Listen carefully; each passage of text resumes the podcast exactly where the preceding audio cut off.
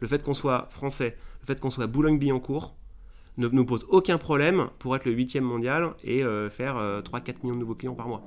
Et en fait, personne ne sait que tout ça se passe à Boulogne-Billancourt avec une petite équipe de 50 personnes qui fait tourne interne. Bonjour à tous et bienvenue dans le podcast de Mille et une Startups qui décrypte les tendances et part à la rencontre d'entrepreneurs inspirants.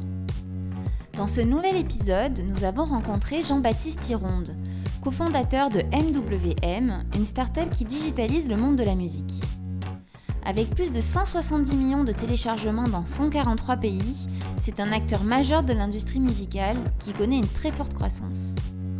Nous avons échangé avec Jean-Baptiste sur ses débuts d'entrepreneur en tant qu'étudiant, sur la recette du succès de ses apps aux millions de téléchargements, sur l'ambition et la vision entrepreneuriale, et sur les évolutions de cette industrie qui se réinvente sans cesse avec le digital. Bonne écoute Bonjour à tous, aujourd'hui on est chez MWM avec euh, Jean-Baptiste Hironde. Bonjour. Salut Jean-Baptiste. Est-ce que tu peux commencer par euh, te présenter? Alors, euh, bah, donc Jean-Baptiste vous avez bien compris. Euh, donc, je suis le fondateur, président de MWM, donc pour Music World Media, qui est un éditeur d'applications musicales et également un concepteur et développeur de, produits physiques, d'objets connectés pour la musique. On va effectivement répondre à tous les usages de la musique hors streaming. D'accord. Et la société, elle existe depuis longtemps? Alors j'ai créé la société en 2009 euh, donc c'était très tôt puisque j'étais étudiant euh, en école d'ingénieur. Et euh, l'activité n'a pas au début, on va dire, beaucoup évolué puisque j'étais, je, devais finir mes études. Et la, la, boîte a, lancé, sorti son premier produit en 2012 qui était eDJing, une app de DJ. Donc on va dire c'est vraiment en 2012 que la société a une activité commerciale, puisqu'avant on était plutôt dans une une recherche de d'idées, une association des, des personnes pour en fait créer la société. Donc on l'a créée très tôt. Elle n'a pas eu d'activité commerciale les premières années puisque bah, voilà, on avait tous nos études à finir, nos masters, nos écoles d'ingénieurs, etc. Qu'est-ce qui t'a motivé à vouloir créer une entreprise et pourquoi le marché de la musique? Alors, ça fait, ça fait, donc il y a deux réponses à apporter. Euh, en fait, j'ai créé ma société par un concours de circonstances, on va dire. Euh, premièrement, moi, j'étais pas vraiment, euh, j'avais pas une vraie volonté de bosser dans un grand groupe. Euh, en, école d'ingénieur, en fait, on nous forme à bosser dans des grands groupes. On est vraiment très formaté pour ça. Moi, en ce qui me concerne, j'avais fait un stage donc en, entreprise pendant mon, école d'ingénieur. J'ai détesté. Dans un très gros groupe de 20 000 personnes, j'ai détesté. C'était l'enfer. Enfin, je finissais à 15h. Enfin, j'avais fini mon travail à 11h le matin, donc c'était horrible. Et je me suis dit, je ne veux pas bosser dans un grand groupe. Euh, la chance que j'ai eue, c'est que en quatrième année d'école d'ingénieur, on a eu une option création d'entreprise qui m'a fait découvrir qu'il y avait d'autres possibilités pour un, étudiant ou même pour un ingénieur euh, donc, des, donc, plutôt dans une création d'entreprise. Ouais, à ce moment-là, en 2000, euh, du coup, en 2000, euh, on était quoi J'ai fait le, j'ai dû faire le cursus en, ouais, en 2008. 2008, il y avait pas autant de, on n'entendait pas autant parler qu'aujourd'hui de la création d'entreprise. Ah bah déjà, le mot start-up n'était pas employé. C'est ça. C'était un mot outre-Atlantique, c'était pas, c'était pas employé. Donc effectivement, quand j'ai dit à mes parents et à mes amis que j'allais créer une start-up, déjà, ils savaient pas forcément ce que c'était. une jeune pousse en français. Oui, voilà ça une jeune pousse. Euh, et, effectivement, mon idée était de développer une, une table de mixage tactile, donc du hardware, une table de mixage tactile. Euh, il s'avère donc que bah, j'ai rencontré des investisseurs pendant ce cursus euh, qui a duré un mois. Ça m'a donné un peu goût, ça m'a fait découvrir ce domaine. Ça je me suis dit, bon, faut que je continue. Mes professeurs m'ont poussé à continuer là-dedans parce que j'avais une bonne idée. Et, et c'est comme ça que j'ai mis le doigt dedans. Et en fait, j'ai vraiment mis le doigt dans la serrure. Et après, j'ai été aspiré parce que bah, après, j'ai été, euh, été ah, bah, happé par la vague et euh, je suis devenu entrepreneur. J'ai fini mon cursus. Euh, en six mois avant de terminer l'école, j'avais déjà huit personnes qui travaillaient pour moi. J'avais déjà levé 100 000 euros. et j'étais pas encore diplômé, j'étais encore à l'école. Donc je faisais 8 heures la journée et 8 heures le soir. Et, donc là, là tu étais parti dans, dans, une entreprise du coup dans, dans le hardware? C'est ce que tu disais Alors à la base, je voulais effectivement, euh, l'idée c'était de, développer une, une, platine DJ euh, tactile. Voilà, c'était, je voulais faire du hardware. Parce que tu étais toi-même DJ ou? Voilà, alors effectivement, moi j'adore la musique. Euh, donc j'étais effectivement DJ en soirée étudiant, etc. Donc c'est juste que voilà, j'ai eu cette idée et, euh, après je, suis rentré dans le, dans, process de création, euh, etc. Et finalement, c'est pas ce qu'on a sorti à la fin, puisque euh, bah, à, la, sortie de l'école, bah, en fait, j'avais, je voulais faire une, une, table de mixage DJ tactile. Donc à l'époque, c'était un peu révolutionnaire parce que l'iPhone est sorti un an avant. Donc les écrans tactiles géants, ça n'existait pas en fait. Donc moi, je voulais faire un écran tactile géant. On a bossé avec euh, l'université de Paris 5 pour développer une techno, etc. Bon, c'était euh, bon, ça, c'est ça, c'est je maîtrisais, c'était un truc d'ingénieur. Euh, sauf, sauf, que quand j'ai voulu lever 30 millions d'euros pour lancer la boîte, et moi je suis allé voir tous les organismes, le lever. Alors il n'y avait pas tout ce qu'il y a aujourd'hui, hein. il y avait hmm. d'autres choses. Et là, les gars, ils ont beaucoup rigolé. Et je voulais 30 millions, c'est ambitieux. Bah oui, mais je voulais, quand, on voit la taille, on a fait notre business plan, hein, mm. on a regardé la taille du marché, on a regardé euh, fabriquer un écran tactile géant, combien ça coûte, etc. Et en fait, il fallait 30 millions euh, pour pouvoir lancer le, projet. Donc forcément, euh, mes ambitions ont vite été, on va dire, comment dire, enfin cassées entre guillemets. Et c'est pour ça que par la suite, du coup, en développant les prototypes, parce qu'on a fait des prototypes fonctionnels, on a dû développer le logiciel qui était EDG. Et en fait, c'est de par le fait qu'on a fait le prototype, on a développé ce logiciel EDG pour faire marcher le, bah, le, prototype hardware. Et après, on s'est dit, bon, bah voilà, on est mort, pas d'argent, bon, bah ok, bah, je vais aller bosser chez, euh, chez Safran ou, chez Thales. Euh, et, il s'avère qu'on s'est dit, il y a peut-être un truc à faire sur la partie soft. Et c'est là, en fait, qu'on est devenu, en fait, j'ai vraiment, euh, pendant après un an et demi, deux ans, développé le logiciel Editing avec toutes les technos qui vont avec, avec mon associé. Euh, et c'est sorti en 2012 sur iPhone.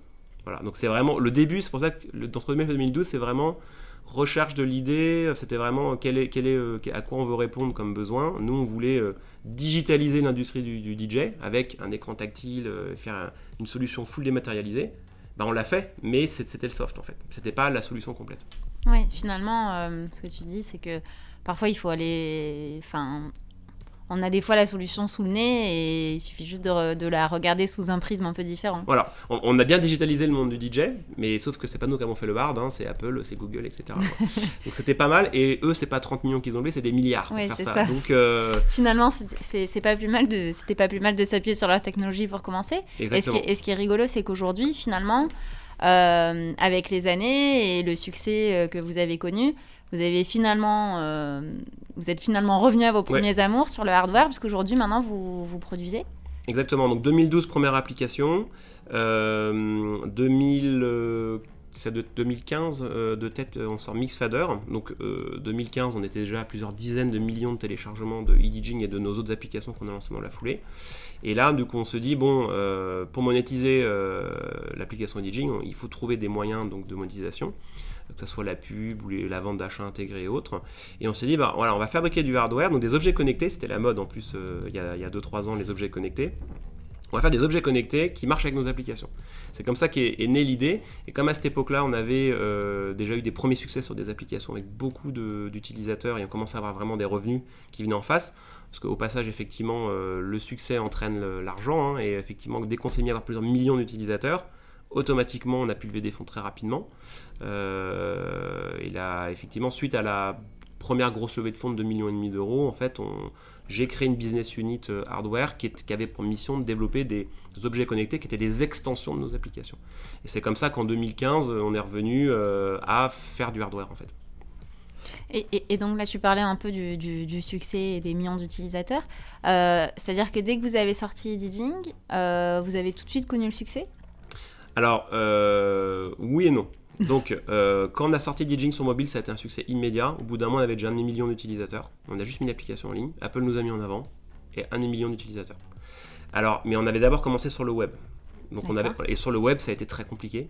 On a vite arrêté. On a vu que euh, problème de référencement, problème de, de, business model, puisque monétiser à la publicité sur un site web, euh, noyé dans la masse euh, avec des CPM très bas, c'était pas possible. Donc on a très rapidement switché sur mobile et c'est en fait vraiment EDJing est vraiment né quand on a sorti euh, en 2012 EDJing for iPhone. la mise en avant d'Apple, ça a lancé la machine et ce qui est assez incroyable, c'est qu'entre 2012 et aujourd'hui, EDJing n'a fait de la croissance soutenue pendant ces années sans qu'on fasse rien. On a mis l'application en ligne, EDJing c'est à peu près 70 millions de téléchargements on n'a rien fait. Et donc, en fait, c'est. C'est vraiment organique. C'est full organique. On n'a jamais fait d'ac- d'acquisition client, jamais. Et en fait, ce qui s'est passé, c'est que nous, on, a vraiment travaillé pendant des années à, travailler sur le, sound system, donc la technologie de traitement sonore, la qualité du produit, l'expérience utilisateur. Euh, on, a, fait des centaines de mises à jour. Ça marche sur iPhone, ça marche sur iPad, ça marche sur tous les téléphones Android. On a vraiment travaillé énormément sur ce produit et les users, donc du coup, euh, étaient satisfaits. Il y a eu une énorme viralité et euh, on était la première app de DJ gratuite sur mobile. Et là, du coup, bah, après, c'est parti. Et bon, bien évidemment, les concurrents, ils sont arrivés. Mais en fait, on était tellement lancé que personne n'a jamais réussi à nous rattraper. En fait. Sur ce segment-là, le DJ euh, sur mobile, personne n'a jamais réussi à nous rattraper. C'est marrant parce que les chiffres que tu annonces en millions de téléchargements, on a- enfin, moi j'ai du mal à m'imaginer qu'il y a autant de- de- d'apprentis DJ. euh, Ah bah, pour vous dire, actuellement, on fait à peu près euh, 1,5 million de nouveaux clients sur DJing tous les mois. Bah, en fait, euh, moi, la- bon, je peux vous dire, c'est une, anecdote, hein, mais quand j'ai fait mon BP pour DJing à l'époque, euh, ce que j'ai vendu à mes premiers business angels, donc pendant mon, mon cursus scolaire, je leur ai dit écoutez, c'est pas compliqué, on est 7 milliards sur la planète, donc mathématiquement, il y a 7 milliards d'anniversaires, et il y a 7 milliards de personnes qui font le jour de l'an. Ça fait 14 milliards de raisons de, de- de télécharger une app de DJ gratuit pour animer une soirée. C'est comme ça que j'ai commencé. Et en fait, c'est vrai que je me dis, mais c'est même aujourd'hui, je me dis, c'est pas possible qu'il y ait autant de gens qui mixent. Mais en fait, concrètement, si, parce que comme on a fait une app de, de DJ qui est grand public, bah hop, je télécharge une application, j'anime ma soirée. C'est do it yourself. Et en Mhm. fait, euh, mon raisonnement qui était un peu naïf à l'époque de dire, bon, bah il y a 14 milliards de raisons de, de faire une app de DJ, bah en fait, euh, ça se retranscrit par 1,5 million de téléchargements sur App Store et Google Play Store, sachant qu'on n'est pas du tout sur le monde du PC, on n'est pas du tout sur le web. Ça veut dire que potentiellement, on pourrait parler de 3, 4, 5, 6 millions de personnes par mois si on prenait tous les supports euh, existants en fait. hmm. Voilà, donc moi ça aussi ça me ça m'épate un peu. Et, euh, et la chance qu'on a eue, c'est qu'on est arrivé au bon moment. On a lancé eDJing au moment où l'iPhone, on était à l'iPhone euh, 3G, c'est 3GS, donc c'était vraiment le début de l'iPhone. L'App Store était sorti de deux ans avant ou un an et demi avant. Après il y a eu l'iPad, parce que l'iPad est sorti en 2012. Mm. Donc on est vraiment arrivé au bon moment. Euh, Apple avait, il n'y avait pas beaucoup d'applications, il devait y avoir peut-être 500 000 applications sur le store ou 300 000, maintenant on est à plus de, plus de 2 millions et demi. Donc en fait, on est arrivé au bon moment, euh, on a eu une- une- beaucoup d'audience, du coup les actionnaires de nos fréquences nous ont financés. Parce que faut quand même imaginer que euh, bah, à l'époque, enfin nous entre 2012 et euh, 2015, on a, enfin, et 2014, 2015, on n'a pas gagné d'argent. On a tout mis gratuit. Oui. Donc on a pu consulter notre audience. Euh, et puis après, forcément, le jour où on a commencé à vendre des trucs, bah, c'est parti direct. Quoi. Vous avez vraiment travaillé la qualité du produit. Ouais.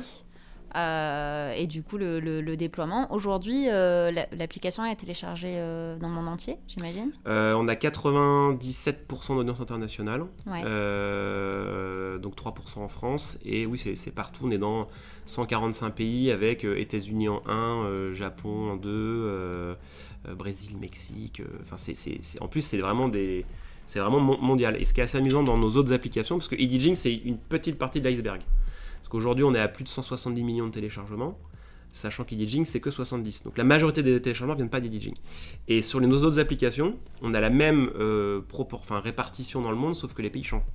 Donc en fait, c'est vraiment en fonction des usages, chaque application, que ce soit Stream, Equalizer Plus euh, ou autre, ils vont avoir des euh, répartitions. Et ça, en fait, comme on- nous, on, on fait pas un plan marketing, on dit on va lancer là, on va aller là, on va, Oui. on va attaquer ce marché. Non, on met l'app en ligne, on, attend, on envoie un push à notre base euh, historique et on leur dit regardez, c'est super. Et puis là, il y a tout qui se met en place. Et après, on regarde et puis on constate, on fait bon, bah d'accord, bah, les Mexicains, ils adorent.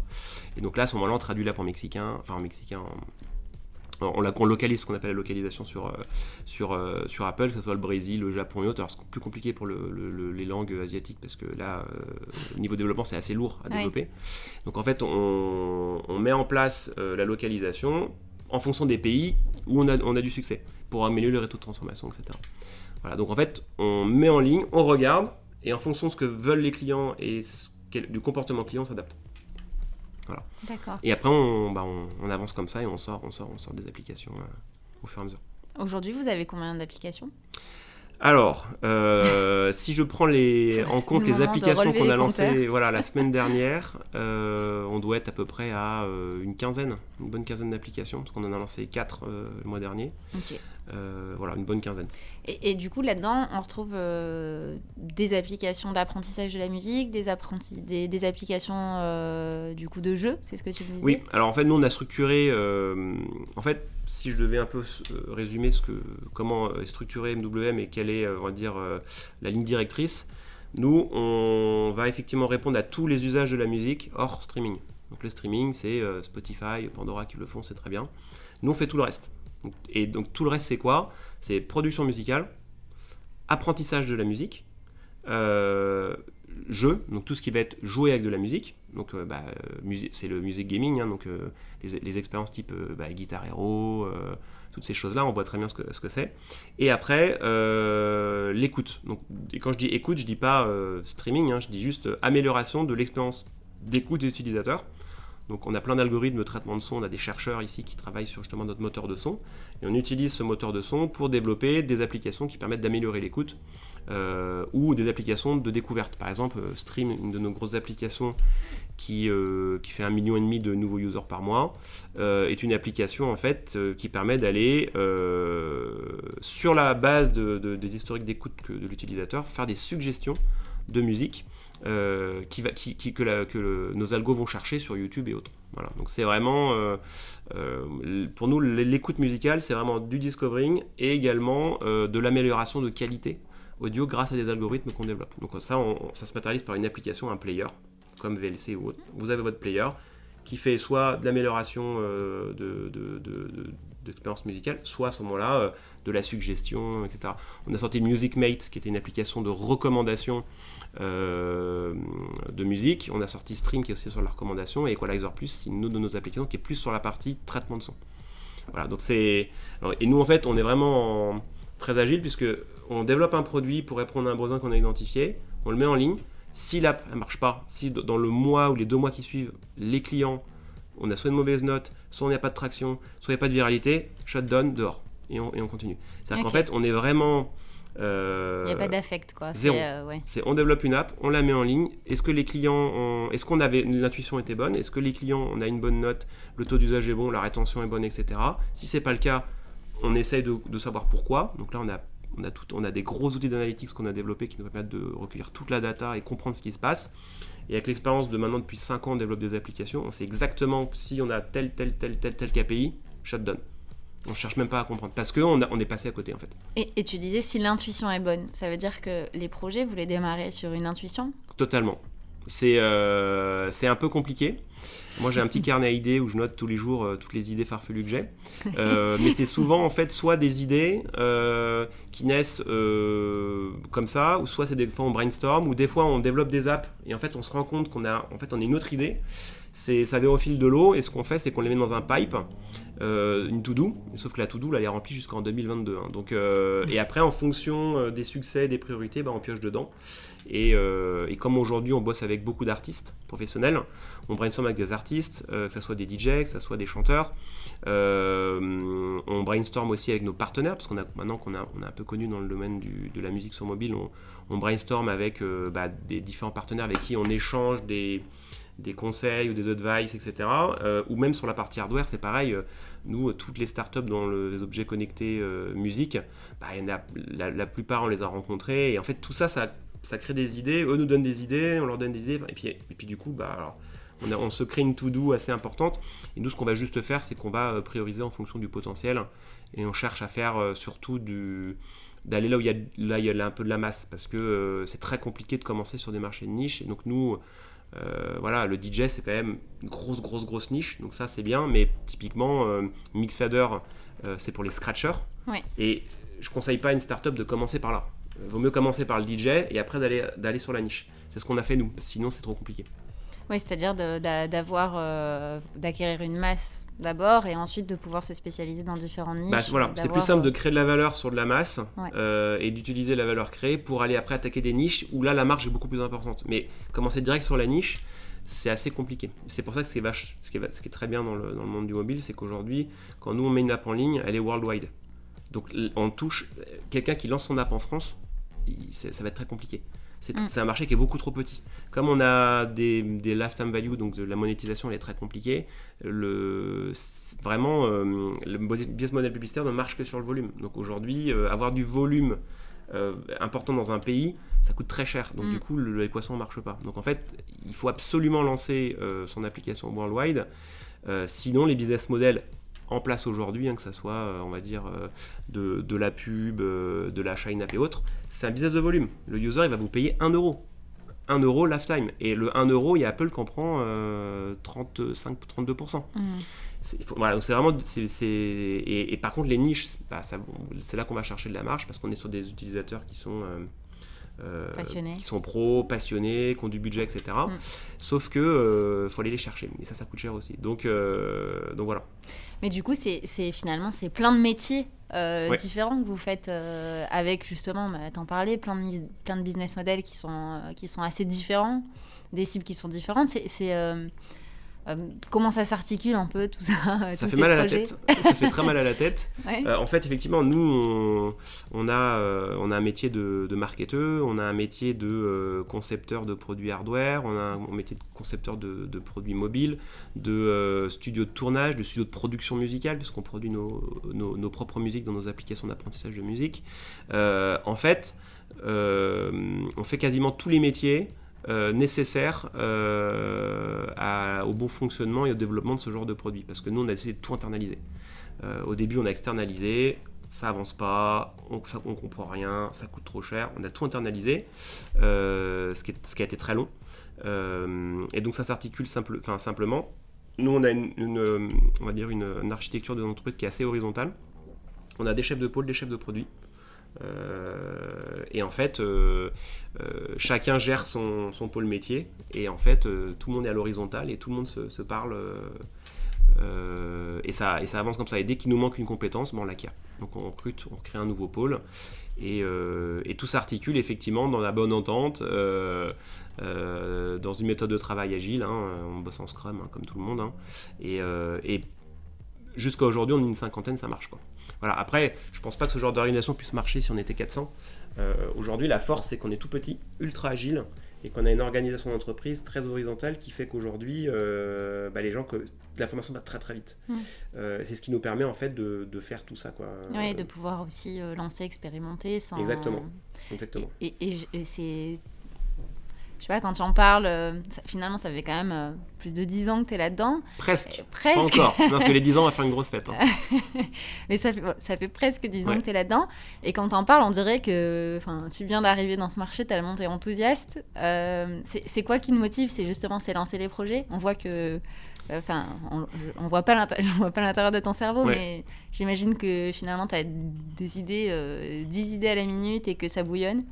Bah, en fait, euh, moi je me rends pas vraiment compte parce que euh, j'ai l'impression que les, salariés qui sont là, ils sont là depuis deux ans. Alors qu'en fait, a deux ans, ça fait cinq ans que je suis là. Ah, d'accord. Et en fait, j'ai l'impression que j'ai commencé ouais, il, y a, il, y a, il y a six mois en fait. Je vois pas forcément le temps passer. Euh, à chaque fois qu'on arrive à, à un nouvel achievement, euh, on en a un nouveau. Et en fait, je regarde toujours que devant. Et donc du coup, je, je vois pas vois pas le temps qui passe. Et à chaque fois qu'on on arrive à faire un achievement, en fait, entre temps, on en s'en est mis un nouveau. Et ça s'arrête jamais. Oui, mais ça, ça, vient aussi de ta volonté de toujours créer des nouveaux projets, parce qu'il y a aussi des gens qui pourraient se dire, euh, ok, ben là, on a, euh, on, est là-dessus, on est là-dessus, on est là-dessus, on est sur le hardware, on a plusieurs applications qui fonctionnent bien, on peut, euh, tu vois, on peut essayer de, voilà, de, de- en gros, de piloter le bateau, et voilà. Et alors que toi, tu es toujours en train de, de vouloir lancer de nouvelles choses. Oui. Euh, Bah, en fait, euh, je pense qu'on a, on a eu à la base une ambition qui était très très très très très importante.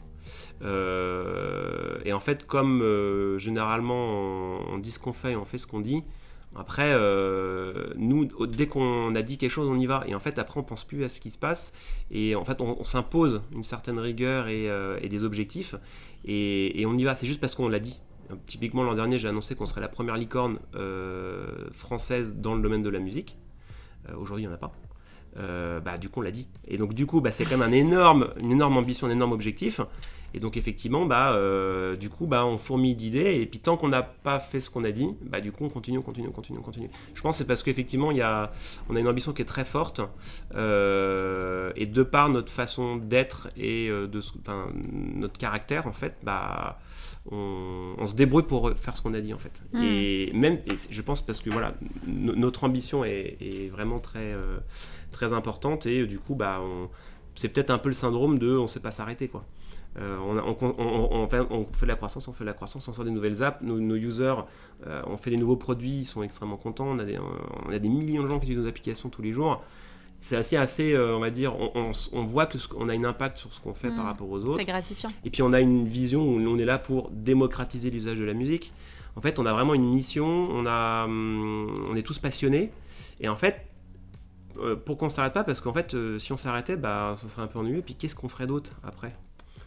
On n'a pas autre chose qui nous stimule plus que ça. Donc du coup, euh, et puis comme on est une équipe qui est assez jeune, parce qu'on doit être à 25-26 ans de moyenne d'âge, euh, moi j'arrive pas, quand je vois une, idée excellente, à, pas permettre aux gens de, euh, le faire. c'est pas possible. Quand je vois une super idée, le premier truc que je veux faire, c'est faire, le truc, le mettre en ligne et regarder si ça marche. Donc voilà, c'est un peu le... Et donc, du coup, du coup, ton objectif, c'est de devenir la première euh, licorne. Euh, française dans la musique. Parce que bon, euh, Spotify, ils sont déjà licornes. Mais, Ouais, mais enfin, des licornes françaises, il n'y en a déjà pas beaucoup. Donc, déjà, une des licornes françaises, c'est déjà pas mal. Il n'y en a pas ambition. beaucoup. Bah voilà, aujourd'hui, oui, ça, c'est notre ambition. de par le fait que notre positionnement dans le domaine de l'industrie musicale est très particulier. On est justement la boîte qui va répondre à tous les usages de la musique hors streaming. C'est tout le reste. Aujourd'hui, on a une stratégie donc, qui est assez singulière et qui, je pense, aujourd'hui, euh, a énormément de potentiel et c'est un peu le seul moyen, en tout cas, euh, d'éventuellement y arriver. Euh, voilà, donc aujourd'hui, on est, en, on va dire, on est en peu long de tête avec 10 heures de Vielle et nous, avec trois stratégies différentes et aujourd'hui qui se valent toutes. Hein, et aujourd'hui, je pense que notre stratégie est assez singulière et assez différenciante euh, est assez scalable, on est ultra scalable euh, pour justement arriver, euh, arriver à faire ça. Le fait qu'on soit français, le fait qu'on soit Boulogne-Billancourt, ne nous pose aucun problème pour être le huitième mondial et faire 3-4 millions de nouveaux clients par mois. Et en fait, personne ne sait que tout ça se passe à Boulogne-Billancourt avec une petite équipe de 50 personnes qui fait mm. tourner interne. C'est ça qui est dans notre modèle qui est, qui est transcrit que on a un modèle qui a du potentiel. et c'est pour ça que je pense que on devrait y arriver dans les années qui viennent. Et là, c'est quoi, du coup, les, les, prochains objectifs euh, de MWM euh, euh, bah, du coup, pour atteindre cette, cette, cette bête à, cornes Oui. c'est une nouvelle levée de fonds C'est comment, comment tu, tu, vois la suite alors, aujourd'hui, la croissance en fait de, de notre audience est telle que euh, en fait on n'a pas vraiment besoin de lever de fonds. Euh, pour, pour, arriver à cet objectif, en fait, il faut tout simplement qu'on arrive à atteindre la masse critique de, de, de users suffisant euh, bah, pour pouvoir effectivement par la suite scaler de manière très forte le modèle. Donc là, aujourd'hui, on a besoin de continuer à faire ce qu'on fait. On lance beaucoup d'applications. On a des, gros succès à venir et en cours. Euh, on a récemment en plus lancé de, l'abonnement dans nos applications. Euh, qui marche très très très très très bien. Donc en fait, l'idée c'est que nous, on doit juste continuer à, délivrer notre mission, délivrer euh, notre roadmap, et en fait, par la suite, tout s'enclenche en fait. On a annoncé l'an dernier aussi qu'on lançait un modèle publicitaire propriétaire. Euh, qu'on a, fait le changement de nom, euh, qui, était, est basé sur une technologie de ciblage musical. Et en fait, euh, comme j'expliquais au début, si on veut gagner de l'argent dans la pub, il faut de l'audience. Donc en fait, ce qui se passe, c'est que c'est une question de, masse critique qu'on est en train d'atteindre. et à partir de là, bah, tout s'enclenche.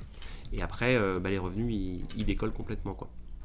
Enfin, tous les indicateurs aujourd'hui sont au vert pour préparer ce décollage. Euh, et euh, aujourd'hui, non, voilà, on n'a pas besoin de lever de fonds. Et euh, les next steps, c'est bah, trouver les relais de, de Donc on a premier succès EDJing, ça nous est tombé dessus. Après deuxième succès c'était Stream, qui a été qui a un succès encore aujourd'hui qui est énorme. Et là en fait on, est en train de continuer à lancer des applications. Et en fait la somme de ces succès nous permet effectivement de générer une audience. Et notre modèle est basé sur on s'appuie sur notre base historique pour toujours monter, monter, monter. C'est juste qu'à bout d'un moment, il y a un palier qu'on va franchir qui va faire la différence d'un point de vue monétisation, business model, etc. Je sais pas si c'est clair. Si, si, si, si, si, si, si, ça allait.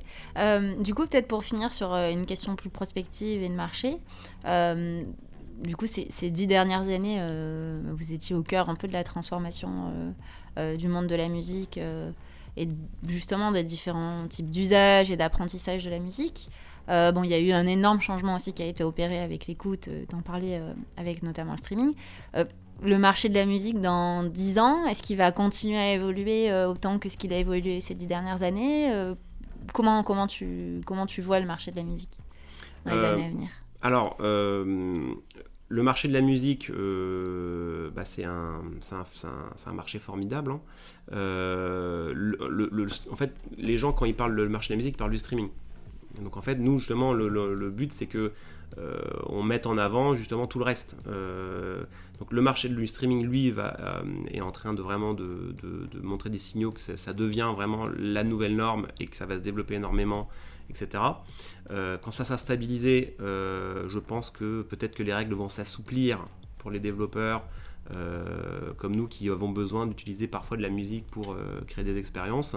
donc je pense que le, tout est l'idée par le, streaming aujourd'hui. C'est les majors, les droits d'auteur, le machin, etc. En fait, ce qui se passe, c'est que ça, c'est en train vraiment de devenir la norme. Donc, du coup, je pense que par la suite, les règles vont s'assouplir. Et donc, ça va être pour les développeurs comme nous, euh, beaucoup plus simple de faire du business. Aujourd'hui, c'est très compliqué de travailler avec ces gens-là. Euh, donc, le streaming, ça va dans le bon sens. Si ça va dans le bon sens, les règles vont s'assouplir. Et donc, du coup, ça va aller encore dans le bon sens. notamment, un exemple concret, aujourd'hui, c'est impossible euh, de travailler avec certains fournisseurs de streaming pour que dans EDG, on puisse mixer les titres. C'est pas possible. Ils n'ont pas les autorisations des majors. Voilà. Bon, alors, on peut avec SoundCloud, on peut avec Deezer, on peut pas avec un tel, on peut pas avec un tel. Bon, bah ça, c'est juste de la, voilà, c'est-à-dire qu'il y a des problèmes d'accord, c'est pas fluide en fait. Donc, euh, une fois que tout ça sera bien mis en place, derrière ça devrait s'assouplir. Et donc des développeurs comme nous qui font des apps de DJ ou n'importe quoi, ça nous permettra du coup de proposer des expériences autour de ces contenus et donc créer de la valeur additionnelle, ce qui aujourd'hui est très compliqué. Donc ça va aller dans le bon sens, ça va prendre du temps. Et est-ce que, euh, est-ce que avec euh, justement le, on va dire la puissance du numérique aujourd'hui, puis de, des relations directes aussi au travers des réseaux sociaux, on voit de plus en plus d'artistes euh, qui s'autoproduisent et qui, qui font leur promotion directement à leur communauté et donc qui se qui passent plus par, par les différents intermédiaires qui, historiques qui pouvaient exister jusqu'ici. Est-ce que ça c'est quelque chose, t'en parlais justement, et aussi de, de la rigidité des majors et, vis-à-vis d'un modèle en fait qui leur échappe un peu et, qui veulent continuer à maîtriser. Euh, est-ce que demain, euh, on peut imaginer qu'il y aura de plus en plus d'artistes qui passeront en direct, hein, de plus en plus d'artistes qui seront euh, justement plus libres dans leur, leur manière de proposer la musique et de, la promouvoir alors exactement, ça c'est le, pendant en fait, c'est que si le marché s'assouplit pas assez vite, euh, ce qui va se passer, c'est que euh, bah, les, euh, les artistes ou même les développeurs vont trouver des solutions alternatives. notamment, aujourd'hui, il y a des plateformes qui sont en train de se lancer sur, qui sont en fait des, des, des, plateformes qui permettent aux artistes de s'autoproduire sans passer par les majors. vous avez notamment Steve Stout qui a lancé donc du coup qui est l'ancien manager de, de Jay-Z, qui a lancé une plateforme notamment euh, qui, qui, va désintermédier euh, les majors. Donc en fait, aujourd'hui, alors je ne connais plus le nom, il faudrait que je, vous, vous, tapez, il, vient de faire lever de fonds de 70 millions de dollars là, il y a trois mois pour faire cette plateforme où, en fait l'artiste va revenir au centre de l'équation. Ça ne sera pas juste le, la, bottom line où il, il, va lui rester 2 euros sur son truc. C'est l'artiste, il gère sa communauté, il gère sa distribution, il gère et il produit. Donc en fait, ça vous regarderez, mais c'est-à-dire que ce genre de plateforme est en, euh, est en train de, de, voir le jour. Et, euh, euh, et donc voilà. Donc la deuxième tendance, c'est que si le marché s'assouplit pas assez vite, et que ça c'est pas si fluide, et bah il y a des plateformes comme ça qui vont en fait grâce aux technologies bah, résoudre ces problèmes. Et hmm. puis ça sera euh, bah, autre chose. Et ça, va vite, ça va très très vite. Donc Steve Stout, il a lancé euh, donc sa société là il y a, il y a quelques mois. Euh, première levée de fonds, euh, série A, 70 millions.